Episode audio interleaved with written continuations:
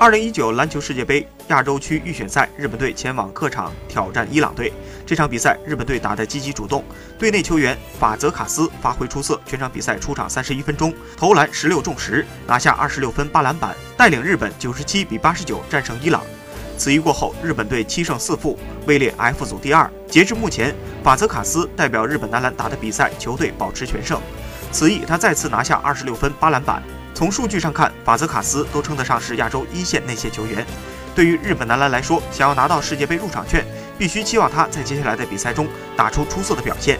而若是日本男篮能够拿到世界杯门票的话，在未来的世界杯，法泽卡斯就是这支球队的核心主力。